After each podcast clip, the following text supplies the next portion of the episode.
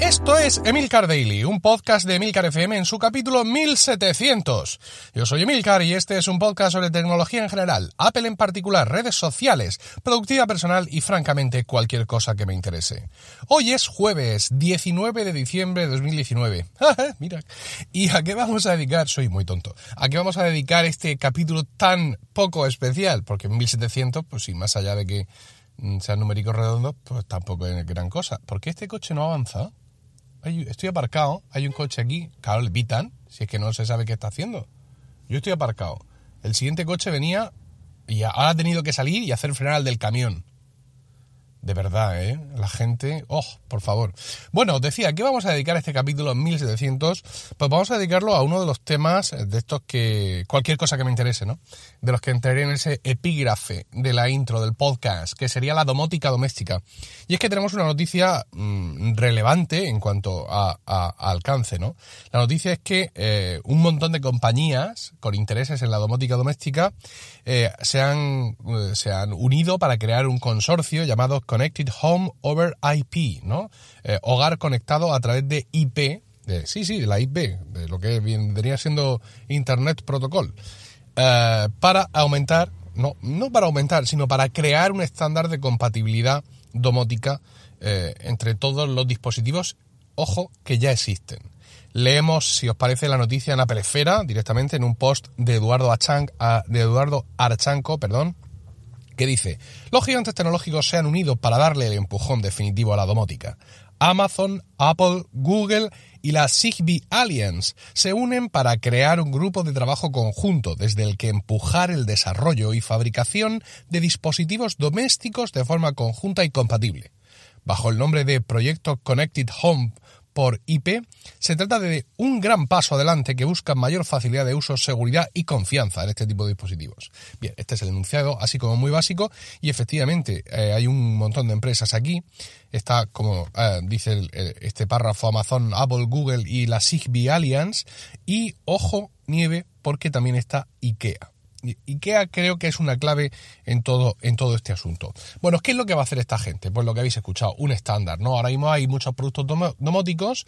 Tenemos, por ejemplo, eh, los productos con protocolo Zigbee, que, son los que a los que hace mención esa Zigbee Alliance, que es el, a su vez, consorcio de marcas fabricantes que regulan ese protocolo. Se escribe ZIG, Z-I-G y luego B como abeja en inglés, una B y dos S, ¿vale?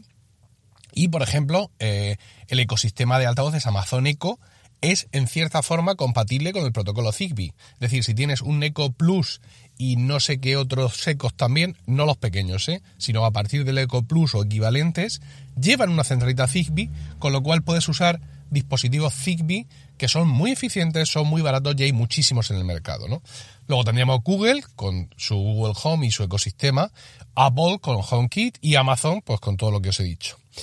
Eh, y hay muchas, muchas más marcas que son del ámbito de la domótica y que seguramente al oyente medio de Milcar Daily pues no le van a, no le van a sonar, ¿no? También está, de cierta forma, también está Samsung, ¿vale? Porque una de las marcas que está aquí metida, creo que se llama Smart Things, es propiedad de Samsung. Es decir, que ellos también eh, han asomado la patita por esta, por esta historia. Como os decía, hay un montón de protocolos y es cierto que hay dispositivos que son multiprotocolo, es decir, te compras un dispositivo y te dice que es compatible con eh, Amazon Echo y con Google Home, pero eso básicamente lo que nos quiere decir es que esto es un chisme que va por Wi-Fi y como al final vas a tener que instalar una skill o lo que sea, pues da igual todo, ¿no? Es decir, los dispositivos Wi-Fi, por ejemplo, son compatibles con los Amazon Echo porque se conectan a su servidor y a su sistema por Wi-Fi, tú conectas una skill en tu sistema de Alejandra y al final se hablan entre servidores, con lo cual, pues realmente, entre comillas, da igual, mm, da igual... Uh,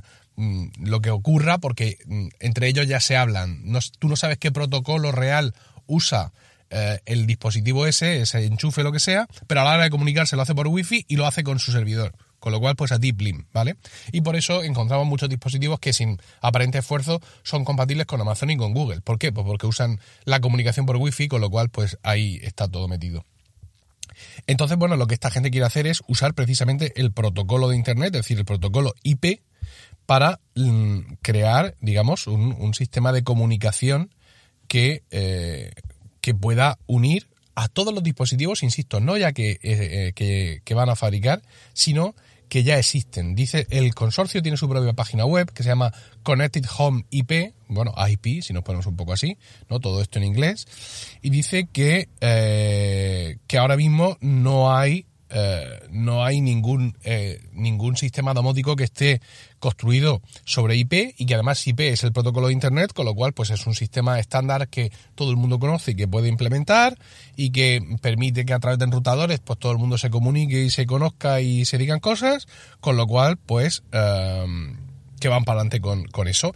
Ojo, cuando hablan del protocolo, protocolo IP es, digamos, cómo van a estar construidas las comunicaciones internas. Otra cosa es el vehículo a través del cual estas comunicaciones se puedan establecer. De hecho, dicen que las primeras especificaciones de este sistema van a ser a través de Wi-Fi a través de los distintos protocolos que existen hoy de Wi-Fi. Y también van a trabajar sobre Bluetooth LE, es decir, Bluetooth de baja energía, que evidentemente luego van a seguir trabajando para implementar otro tipo de medio de comunicación como pueda ser Ethernet, es decir, el cable puro de red, eh, la conexión por móvil, la conexión por banda ancha a través del móvil y otros. Entiendo que en un momento dado la frecuencia que usan los dispositivos Zigbee también va a incorporar este, este nuevo estándar porque si no, no hay forma de que esta gente eh, se comunique. Esto parece como demasiado, demasiado bueno para ser verdad, ¿no? Porque parte de, eh, de los preceptos de, este consorcio es que estamos hablando de un sistema eh, de código abierto y sin royalties. Es decir, una vez que esto esté construido y levantado, cualquier fabricante llega, se mete aquí a esta página web, se descarga no sé qué, pone media docena o lo mismo un ingeniero a trabajar en el asunto, oye, que esto está implementado ya, que lo dejo compilando y me bajo por un café. Y a tomar por viento. Quiero decir, más barato imposible. Actualmente, el que tu dispositivo tenga el sello de eh, esto funciona con HomeKit, eh, con Apple, te cuesta pasta te cuesta pasta porque implementar en sí el protocolo pues tiene su coste y luego aparte tener la certificación de Apple también tiene su coste, ¿no? Y este consorcio trata de, eliminar eso, entre otras cosas. No digo yo que los otros sellos no tengan su coste, el sello de compatible con Alexa o con Google Home o incluso el, el sello de la Zigbee Alliance, no lo sé, es posible que tengan coste, pero si lo tienen, es decir, si hay un royalty que tú le tienes que pagar a esta gente por ese sello, me juego el brazo a que es infinitamente inferior al de Apple, ¿no? Con lo cual, lo que se trata, digamos, la idea muy buena es, venga, vamos a montar este chiringuito, que todo sea gratis, que no haya barreras de entrada para nuevos fabricantes, de tal mm, suerte y manera que esto pegue un esclavejío, que diríamos por aquí, ¿no? Es decir, que esto implosione, porque en un momento dado un montón de gente puede acceder a, los parámetros técnicos para construir estos dispositivos y ser compatibles con todo. Aquí hay algo un poco raro que no consigo explicar porque evidentemente no soy un experto en domótica doméstica y es que Amazon hace unos meses, no sé si fue antes o después del verano, quiso llamar a, Google y a Apple para hacer algo parecido y la estaban peinando, no, no, al final no se pusieron, no, no, llegaron a ningún acuerdo. Y llama la atención de que esto ahora sí eh, esté así. Eh, hay algunos analistas que atribuyen a IKEA, que lo he mencionado al principio, el empuje final para mm, dar un vuelco a esta situación. ¿Vale? ¿Por qué? Porque IKEA hace no mucho que entró en la Zigbee Alliance, en este consorcio de fabricantes y plataformas que reposan, descansan y definen el protocolo Zigbee.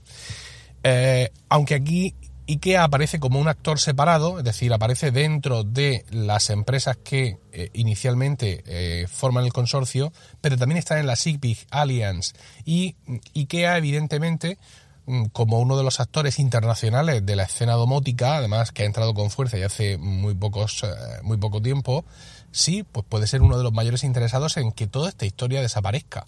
Y cuando digo que desaparezca, mm, me refiero a que la domótica tenga una barrera de entrada no ya para los fabricantes, sino para el consumidor. Es decir, que el consumidor se quiera comprar una bombilla domótica y se la compre. Y no se pare a pensar en nada más.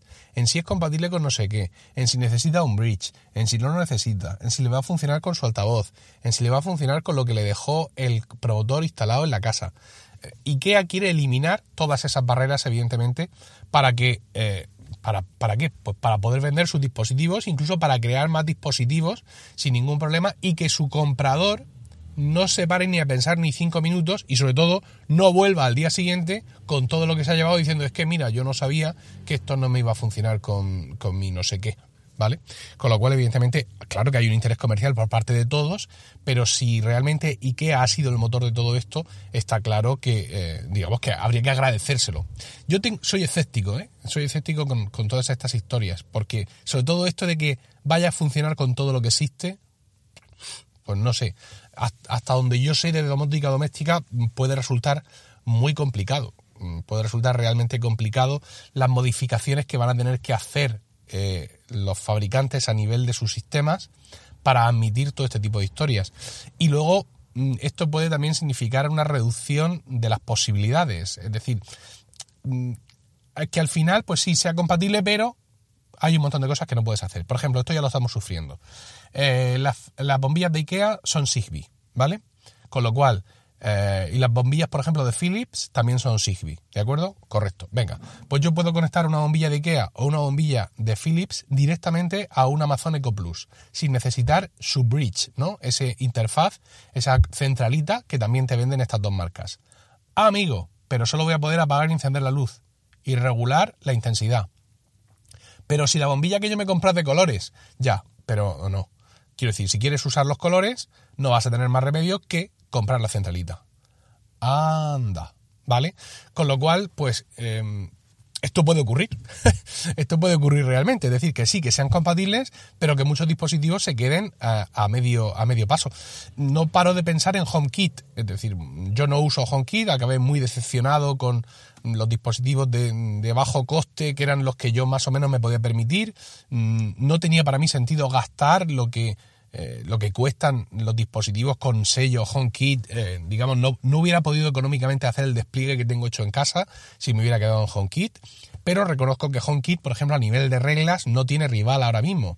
Eh, es cierto que Amazonico avanza lenta, pero constantemente en añadir más posibilidades, pero lo que puedes hacer con HomeKit de distintas combinaciones e historias no tiene rival. Yo no veo a HomeKit, mm, digamos, desde mi ignorancia, no veo a HomeKit admitiendo una bombilla Zigbee o un enchufe Zigbee o, u otros dispositivos un poco más complejos y siendo capaz de incorporarlos a toda su pléyade de reglas sin despeinarse. Es decir, que podemos estar ante una compatibilidad universal, sí, pero una compatibilidad universal que va a seguir, eh, digamos, eh, minorando las posibilidades de los dispositivos y no creo que esto vaya a hacer desaparecer el sello de compatible con HomeKit. Mm, digamos, el sello que cuesta dinero por así decirlo. Es decir, muy bien, tu bombilla la puedes conectar mm, por, eh, por IP, ¿no? Por el home IP este a, a, Siri, pero si tú quieres que esta bombilla tuya de 6.000 colores mm, realmente despliegue los 6.000 colores, pues vas a tener que hacerlo por otras vías porque la puerta que yo he abierto desde HomeKit al estándar solo permite hacer esto, esto y lo demás allá. Siento ser así de pesimista, pero me baso, insisto, en un conocimiento mío limitado de las cosas pero muy concreto. Es decir, ya me ha pasado esto, esto, esto y esto.